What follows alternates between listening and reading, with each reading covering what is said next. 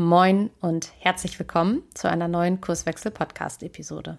Ich bin Alina, Kurswechslerin, und in der heutigen Episode soll es um die Unterscheidung zweier sehr ähnlich klingender Begriffe gehen. Die Rede ist von systemisch und systemtheoretisch. Ja, in der Praxis ist es häufig so, dass diese beiden Begriffe ja teilweise auch vertauscht werden oder verwechselt werden und häufig die Frage aufkommt, ach Mensch, ähm, ist das eine vielleicht nur der schlauer klingende Begriff für das andere? Wo liegen da eigentlich die Unterschiede? Und weil wir Kurswechsler das relativ häufig schon gefragt wurden, haben wir das zum Anlass genommen und im Sommer dazu einen kurzen Blogartikel veröffentlicht. Den verlinke ich dir auch sehr gerne nochmal in den Show Notes. Ähm, ja, und als Resonanz auf den Blogartikel kam jetzt nun die Frage, Mensch, könnt ihr da nicht mal ähm, eine Podcast-Episode zu machen? Und das haben wir natürlich sehr gerne aufgegriffen. Ich habe mir das Thema geschnappt. Es wird also meine erste Solo-Episode. Ich bin schon ganz gespannt, wie sich das für mich hier gleich so anfühlt. Ähm, Freue mich aber total.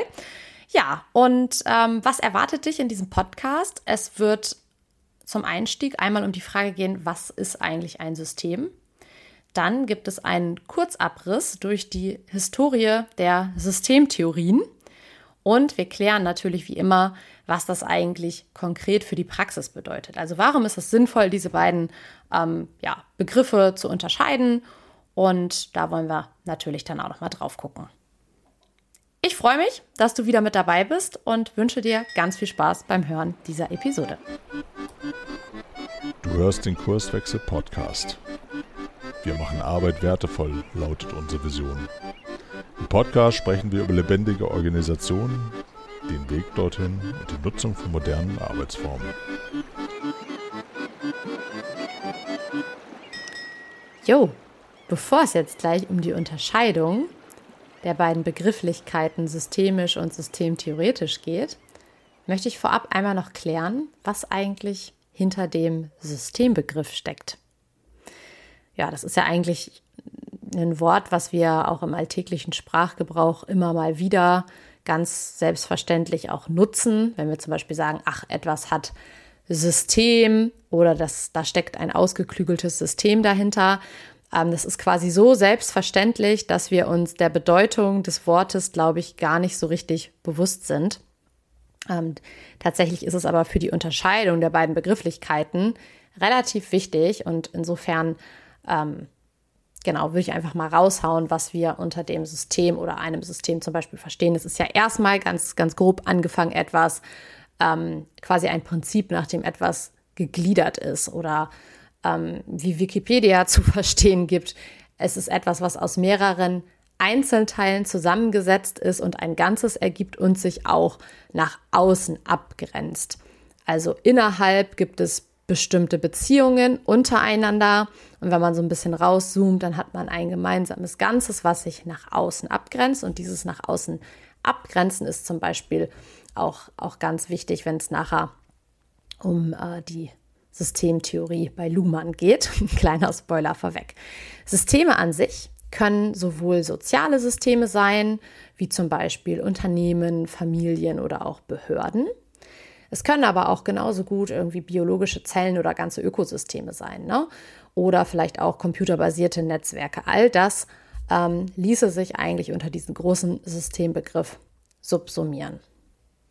Und egal in welchem Gegenstandsbereich ich mich mit Systemen beschäftige, ob ich ähm, ja, mich für computerbasierte Netzwerke interessiere oder vielleicht auch für ganze Ökosysteme oder äh, wie im Zuge der Tätigkeit als Organisationsentwickler mit dem sozialen System Unternehmen, geht es mir immer darum zu gucken, welche Strukturen, Funktionen und auch Dynamiken ich feststellen kann.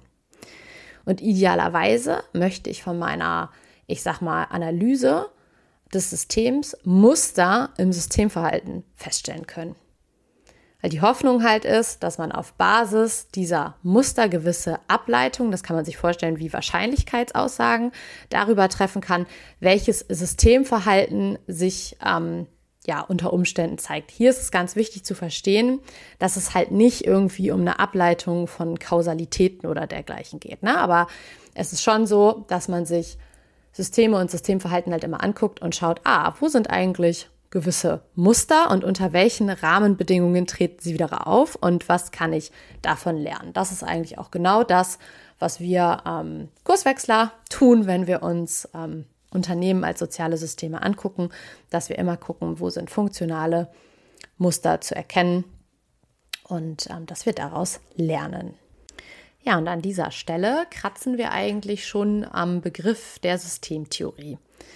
Obacht, die eine wahre Systemtheorie gibt es gar nicht. Das wäre ja auch viel zu langweilig. Aber ähm, vielleicht, um das einmal vorwegzuschieben, bevor es gleich in den äh, Kurzabriss der äh, Historie der Systemtheorien geht, wenn wir im allgemeinen Sprachgebrauch von Systemtheorie sprechen, dann verstehen wir darunter eigentlich eine interdisziplinäre Betrachtungsweise, die sich der Beobachtung und Beschreibung von Systemen verschrieben hat. Bei Kurswechsel beziehen wir uns halt in unserer Arbeit immer auf die neuere soziologische Systemtheorie nach ähm, Niklas Luhmann. Dazu wird es gleich noch ein bisschen, bisschen mehr Inhalt sozusagen geben. Ja, aber an dieser Stelle vielleicht einfach ein kleiner und natürlich sehr, sehr unscharfer Überblick über die zeitliche Entwicklung der Systemtheorien, damit du das nächste Mal vielleicht auch eine, eine grobe Orientierung oder auch Einordnung hast, wenn du mit jemandem über dieses Thema sprichst. Ähm, im Prinzip fing das Ganze so Mitte der, ja, Mitte des 20. Jahrhunderts an, wahrscheinlich auch schon, schon Tacken vorher. Ähm, 1946 wird immer so kommuniziert, weil da tatsächlich die Macy-Konferenzen stattgefunden haben. Und die Macy-Konferenzen standen im Zeichen, weil man gesagt hat, man möchte ein interdisziplinäres Verständnis der Kybernetik erlangen. Also im Prinzip Kybernetik ja eigentlich so eine Art wissenschaftliche ja, Forschungsausrichtung, die sich mit Systemen auch unterschiedlichster Art beschäftigt. Ne? Ob das jetzt biologisch, technische oder soziologische Systeme sind. Und da geht es immer um sogenannte ja, Regelungs- oder auch Steuerungskreise. Also das ist das, was vorhin auch unter, ähm, ja, was man auch unter Muster zum Beispiel verstehen kann. Genau, das heißt, da sind unterschiedliche Disziplinen zusammengekommen, zum Beispiel auch die Mathematik, dann ging es um Theorien der mathematischen Kommunikation, ähm, Steuerung und Regelung von lebenden, technischen und sozialen Systemen und auch immer mit dem Fokus, was man aus den unterschiedlichen Disziplinen sozusagen lernen kann über Systeme. Und ab den 1950ern ist es eigentlich so, dass wir den Begriff der systemischen Therapie kennen, um den es ja ganz grob später in der Episode auch noch gehen wird. Ab den 50er Jahren sind eigentlich gezielt Modelle menschlicher Kommunikation ähm, veröffentlicht worden, die diesen systemischen Gedanken auch mit drin haben. Parallel dazu, und der Name ist tatsächlich relativ wichtig, weil er im Kontext ähm, der Systemtheorien auch immer wieder ja, auffällt, ist der von äh, Ludwig von Bertalanffy.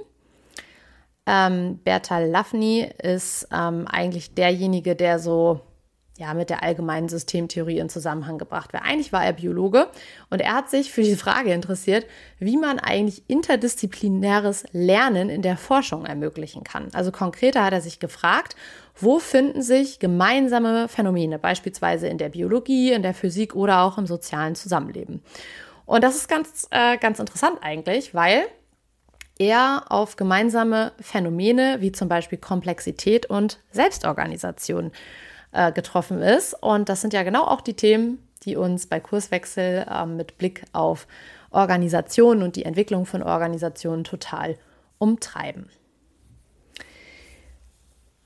Ja, dann ähm, hat Parsons 1951 die strukturell funktionale Systemtheorie rausgegeben. In aller Kürze der Würze kann man sagen, dass Parsons sich sehr an ähm, der Biologie orientiert hat und die Quintessenz eigentlich aus seinen Abhandlungen ist, dass Systeme aus Handlungen bestehen.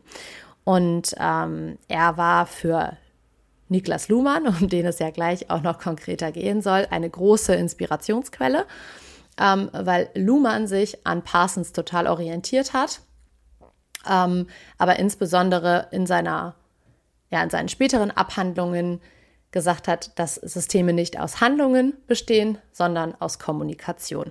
Und das war tatsächlich ähm, ja mit sozusagen ein Wendepunkt ähm, in der Betrachtung von sozialen Systemen.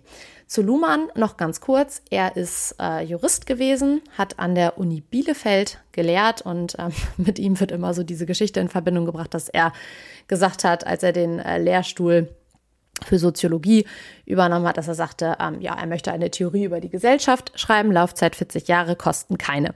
Ob das tatsächlich ähm, so passiert ist, das weiß ich nicht, aber ich finde eigentlich, dass das eine ganz lustige Anekdote ist.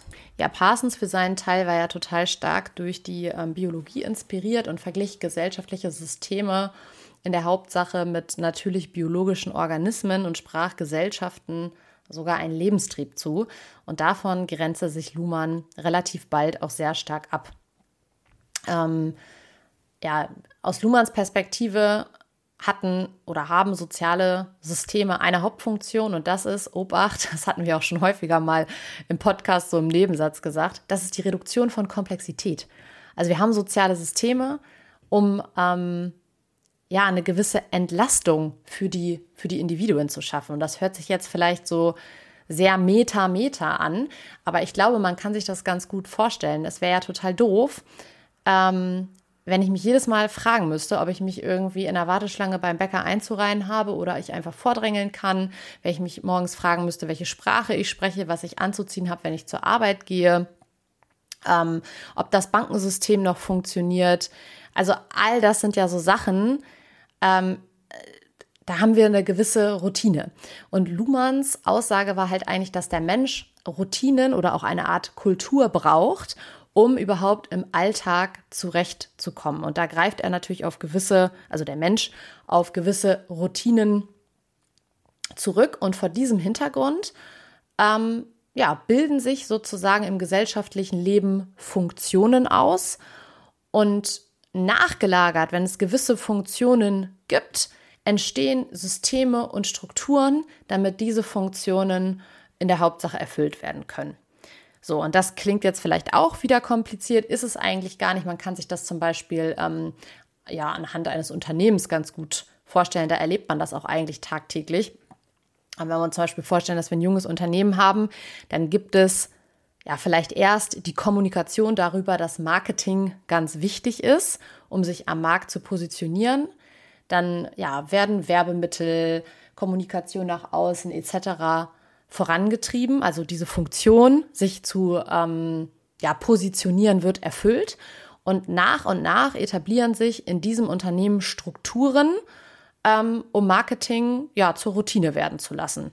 Und so guckt Luhmann eigentlich auf ganz, ganz viele Systeme. Ne? Also erst gibt es quasi ähm, gewisse Funktionen, die in der Hauptsache irgendwie auch dazu beitragen, ähm, ja nachher einen gewissen Mehrwert sozusagen zu bringen und dann bilden sich nachher darum Strukturen aus, um das eben mehr oder weniger zuverlässig werden zu lassen. Ja, und an dieser Stelle äh, möchte ich dann noch mein Versprechen aus dem Intro einlösen, dass ich erkläre, weshalb wir Kurswechsler in unserer Arbeit als Organisationsentwickler die soziologische Systemtheorie als so wertvoll erachten. Wir sagen ja auch häufig, das ist wie so eine Art Navigationshilfe für den Verstand. Sie hilft uns dabei, kluge Hypothesen aufzustellen über das Treiben in Organisationen. Und das hat einfach maßgeblich damit was zu tun, wie Luhmann soziale Systeme und insbesondere auch Organisationen ähm, beschrieben hat. Ähm, und da möchte ich ohne, ohne, ohne Anspruch auf Vollständigkeit euch einen kurzen Einblick geben, ähm, ja, wohl wissend, dass ein Deep Dive in diesem Podcast äh, scheitern würde, ähm, sei euch, also wenn ihr Bock habt, quasi so über Organisation nachzudenken, sei euch wirklich auch nochmal wärmstens unsere Kurswechsel Orkut Ausbildung ans Herz gelegt. Ähm, da widmen wir uns dieser Betrachtungsweise ähm, tatsächlich einem kompletten Modul. Also da geht es dann wirklich Deep Dive-mäßig rein, aber ich möchte es wenigstens einmal kurz beschreiben, was so die ähm, ja die Kernaspekte sind, über die wir immer wieder nachdenken, wenn wir ähm, auf Organisation gucken. Und das ist das erste Kernmerkmal tatsächlich, dass Organisationen, soziale Systeme, ein in sich geschlossenes und ja nach außen abgegrenztes soziales System sind. Ähm, Was heißt das? Ja, ich hatte eingangs ja auch gesagt, ein System ja, verdient quasi erst den Namen System, wenn es sich auch irgendwie nach außen abgrenzt. Ne? Also im Inneren des Systems gibt es irgendwie Einzelteile, könnte man sagen, die miteinander in Zusammenhang stehen und ähm, dann gibt es eben diese Außengrenze. Im sozialen System findet Kommunikation statt. Das ist auch nochmal ein zentraler Punkt, den äh, Luhmann auch von Parsons abgrenzt, dass äh, Luhmann sagt, soziale Systeme bestehen aus Kommunikationen und nicht aus Handlungen. Und es gibt dann halt eben diese klare Grenze nach außen. Ähm, ist eigentlich auch ganz einfach. Das merken wir zum Beispiel ähm, jeden Tag im Unternehmen. Ne? Wir äh, im Unternehmen versus die Wettbewerber. Wir, der SV Werder Bremen, in Abgrenzung zu anderen Fußballvereinen hier im Norden. Wir, die Fans von Rockmusik, in Abgrenzung zu, ja, den Fans von, von Punk oder Popmusik. Ja, also so kommt quasi dieses, dieses Wir-Gefühl auch in Organisationen zustande.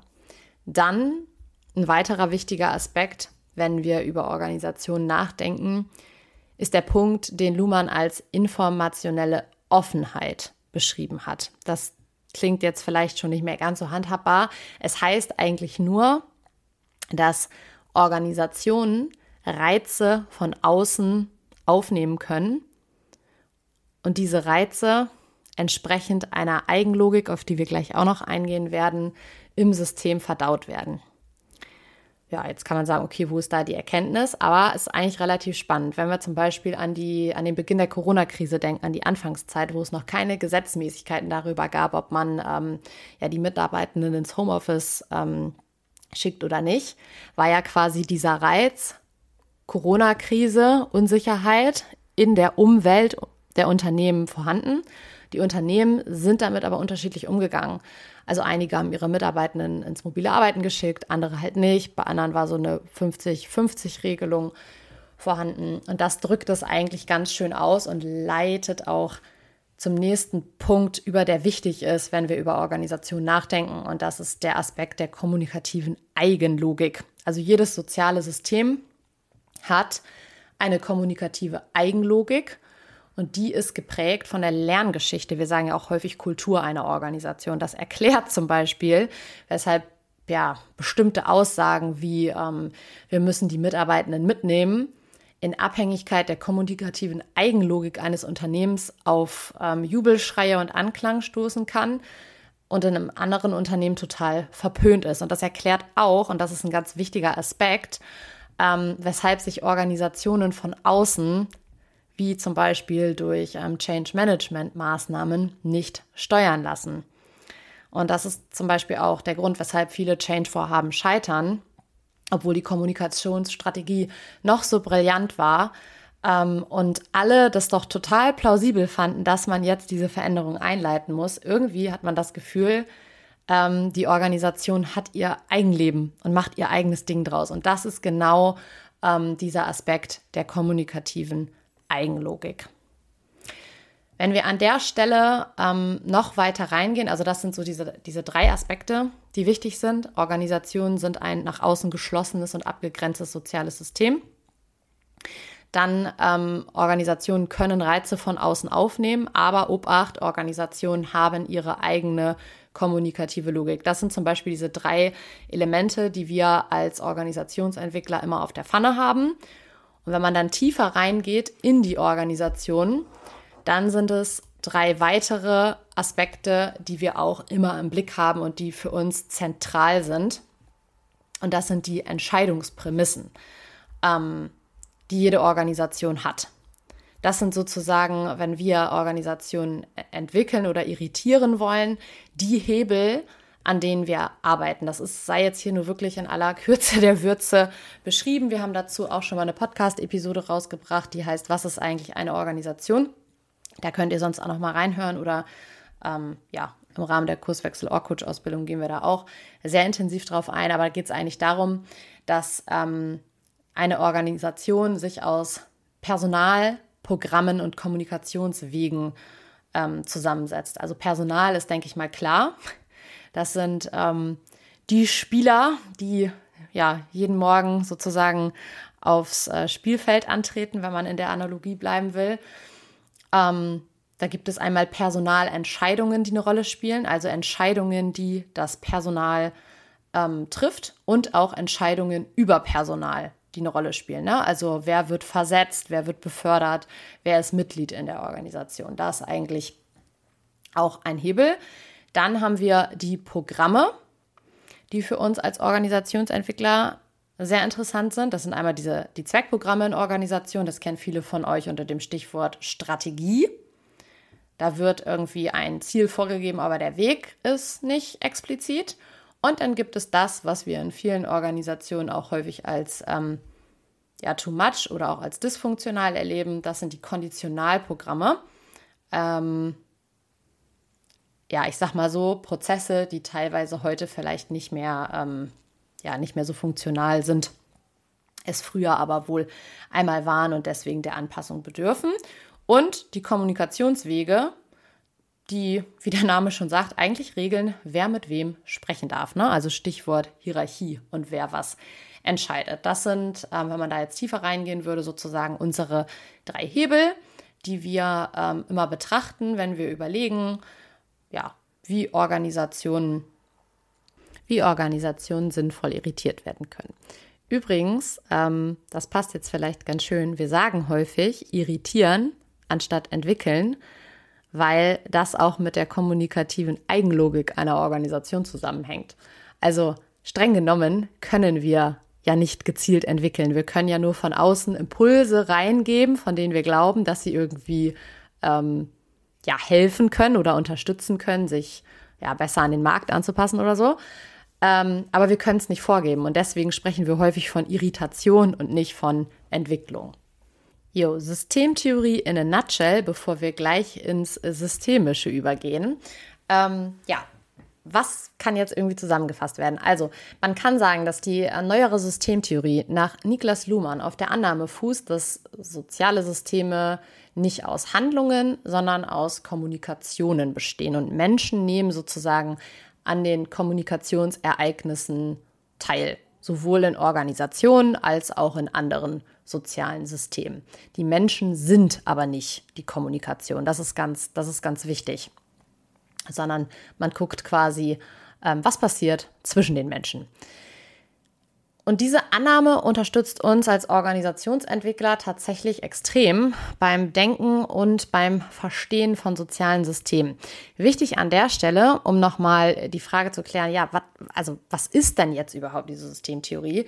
Einen kleinen Eindruck habt ihr ja schon bekommen, ist, dass die Systemtheorie nach Luhmann eine in sich geschlossene Theorie ist, mit präzisem Vokabular und einer in sich, ja, ich sag mal, stimmigen und widerspruchsfreien Logik.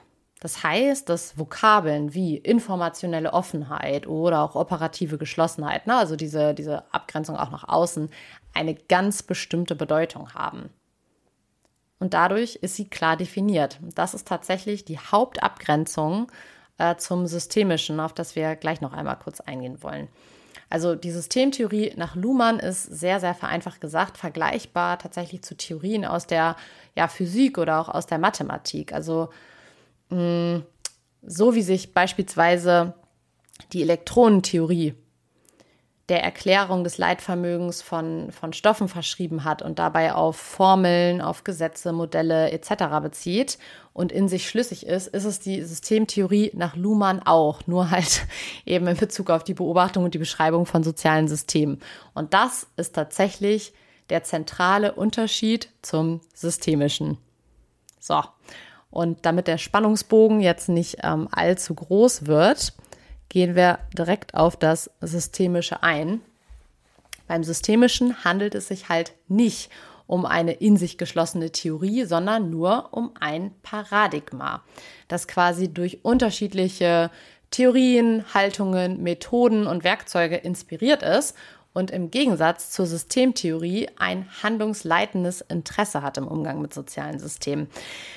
Äh, ja, also hier nochmal zur Unterscheidung, die Systemtheorie an sich ist ein deskriptives Denkwerkzeug. Ich hatte vorhin einmal gesagt, es ist so eine Art Navigationshilfe für den Verstand.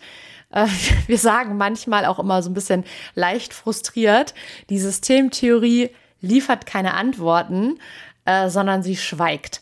Und sie unterstützt uns nach vielleicht einer kleinen Frustrationsphase auch dabei, einfach kluge Fragen abzuleiten. Und das systemische Denken, das beleuchtet im ganz konkreten die Kommunikation und die Interaktionsmuster zwischen den Personen und greift dabei auf Prinzipien der unterschiedlichen Systemtheorien auch zurück. Also beispielsweise auch auf die ähm, kommunikative Eigenlogik der Systeme. Der Hauptunterschied ist halt, dass man wirklich sagen kann, dass systemische ähm, Denken oder auch systemische Ansätze verfolgen wirklich ein, ein handlungsleitendes Interesse und das hat die Systemtheorie nach Niklas Luhmann beispielsweise nicht. Also da geht es sozusagen einfach nur um die Beobachtung und die Beschreibung. So viel mal an dieser Stelle. Ja, jetzt hatte ich eben schon gesagt, systemisches Denken, systemischer Ansatz. Im Folgenden will ich jetzt nicht äh, konkret auf ja, systemische Therapie etc. eingehen, sondern kurz einfach nur beschreiben, was man sich unter systemischem Arbeiten vorstellen kann. Also, ähm, im Gegensatz zum Beispiel zur Verhaltenstherapie oder ja zu sehr personenzentrierten ähm, ja, Coaching-Situationen fokussiere ich beim systemischen Arbeiten nicht auf ein Individuum, sondern ich gucke mir immer Menschen in ihren Systemzusammenhängen an. Also ich hatte eben schon mal gesagt, die Interaktionsmuster. Ne? Ich gucke mir nicht ähm, an, was passiert bei Peter zwischen den Ohren, sondern ich gucke, wie verhält sich Peter, wenn Vater und Mutter irgendwie im Raum sind. dabei greift man auf ähm, ja, gewisse Grundhaltungen etc. zurück. Also was eigentlich immer, e-, egal was ich jetzt konkret im Systemischen tue, ähm, worauf man immer fokussiert, ist quasi, dass man die Autonomie und die Eigendynamik des Systems berücksichtigt. Ähm, und da zeigt sich zum Beispiel auch die Nähe, dass das ähm, systemische Denken und auch ähm, ja die systemischen Ansätze durch die Systemtheorien inspiriert sind. Halt nicht immer nur ausschließlich durch die neuere soziologische Systemtheorie nach Luhmann, aber das ist an der Stelle auch eigentlich gar nicht so wichtig. Ja, und tatsächlich ist es so, dass ähm, es relativ viele coole Interventionen und Methodiken im Systemischen gibt, auf die wir zum Beispiel in unserer Arbeit als Kurswechsler auch sehr gerne zurückgreifen, zum Beispiel auf die Verstörung von Mustern. Eingangs hatte ich auch schon mal davon gesprochen, dass wir als Organisationsentwickler auch immer auf der Suche nach ähm, Mustern im System sind und bei der Verstörung von Mustern geht es eigentlich darum, dass ein Problem eben als Muster kenntlich gemacht wird und uns interessiert eigentlich gar nicht so genau, wie das zustande gekommen ist oder warum wir das jetzt beobachten, sondern wir gucken einfach, dass wir, ähm, ja, ich sag mal, das gewohnte Muster in der Interaktion sozusagen durchbrechen oder unterbrechen, also verstören, deswegen ja auch Verstörung von Mustern und dann zu gucken, wie der Rest des Systems darauf reagiert. Dann gibt es auch zum Beispiel sowas wie ja, systemische Fragen. Dazu haben wir ähm, tatsächlich auch eine Podcast-Episode gemacht. Die verlinke ich euch auch sehr gerne in den ähm, Shownotes, die wir auch immer irgendwie in unsere Arbeit mit einbinden und auch sehr froh sind, dass wir sie kennen, weil es tatsächlich ähm, total dabei hilft, auch irgendwie Interaktionsmuster aufzudecken. So, das einmal zum Systemischen. Und bevor der Podcast jetzt oder diese Podcast-Episode jetzt ihr Ende nimmt, einmal noch so ein bisschen in a nutshell systemisches Denken, Systemtheorie, wo liegt da jetzt irgendwie der Unterschied? Also, eigentlich kann man sagen, ähm, ohne Theorie keine Praxis und ohne Praxis keine Theorie. Also systemisches Denken und Handeln, ohne systemtheoretisch inspiriert zu sein, geht eigentlich gar nicht und andersrum ist es wahrscheinlich auch so. Der Unterschied ist halt, dass die Theorie, also wenn ich sage Theorie, dann beziehe ich mich halt auf die soziologische Systemtheorie nach Niklas Luhmann, keine konkreten Vorschläge zur Handhabung konkreter Probleme tätigt. Und jetzt kann man zwar sagen, ja gut, das Systemische bezieht sich natürlich auch irgendwie auf die Luhmannsche Systemtheorie, aber natürlich auch auf diverse andere Systemtheorien. Und ähm, hier ist es tatsächlich so, dass ja, systemisches Arbeiten ja dafür da ist, quasi konkrete Probleme in den Griff zu bekommen. Und dass da tatsächlich auch auf konkrete Methoden wie ähm, das Verstören von Mustern oder zirkuläre Fragen, Aufstellungsarbeit etc. Ähm, ja, zurückgegriffen wird. Also hier geht es in allererster Linie ähm, ja darum, konkrete Arbeitsmittel quasi zu stellen, die in der Praxis auch herangezogen werden, ja, um einfach auch Kommunikationsmuster nicht nur zu beobachten, sondern diese auch zu verändern. Ja, und deswegen ist es halt eigentlich so, dass man das Systemische vom Systemtheoretischen, also dass man das gar nicht mit so einem Versus und wo liegt da der Unterschied, sondern dass da eigentlich viel mehr Verbindendes irgendwie drinsteckt. Also das ist nichts Gegensätzliches oder etwas, was sich ausschließt, sondern äh, ganz im Gegenteil. Ähm, wir Kurswechsler merken in unserer täglichen Arbeit, dass da einfach ganz viel Positives drinsteckt. Ähm, ja, wenn wir das je nach Gebrauch sozusagen klug ergänzen.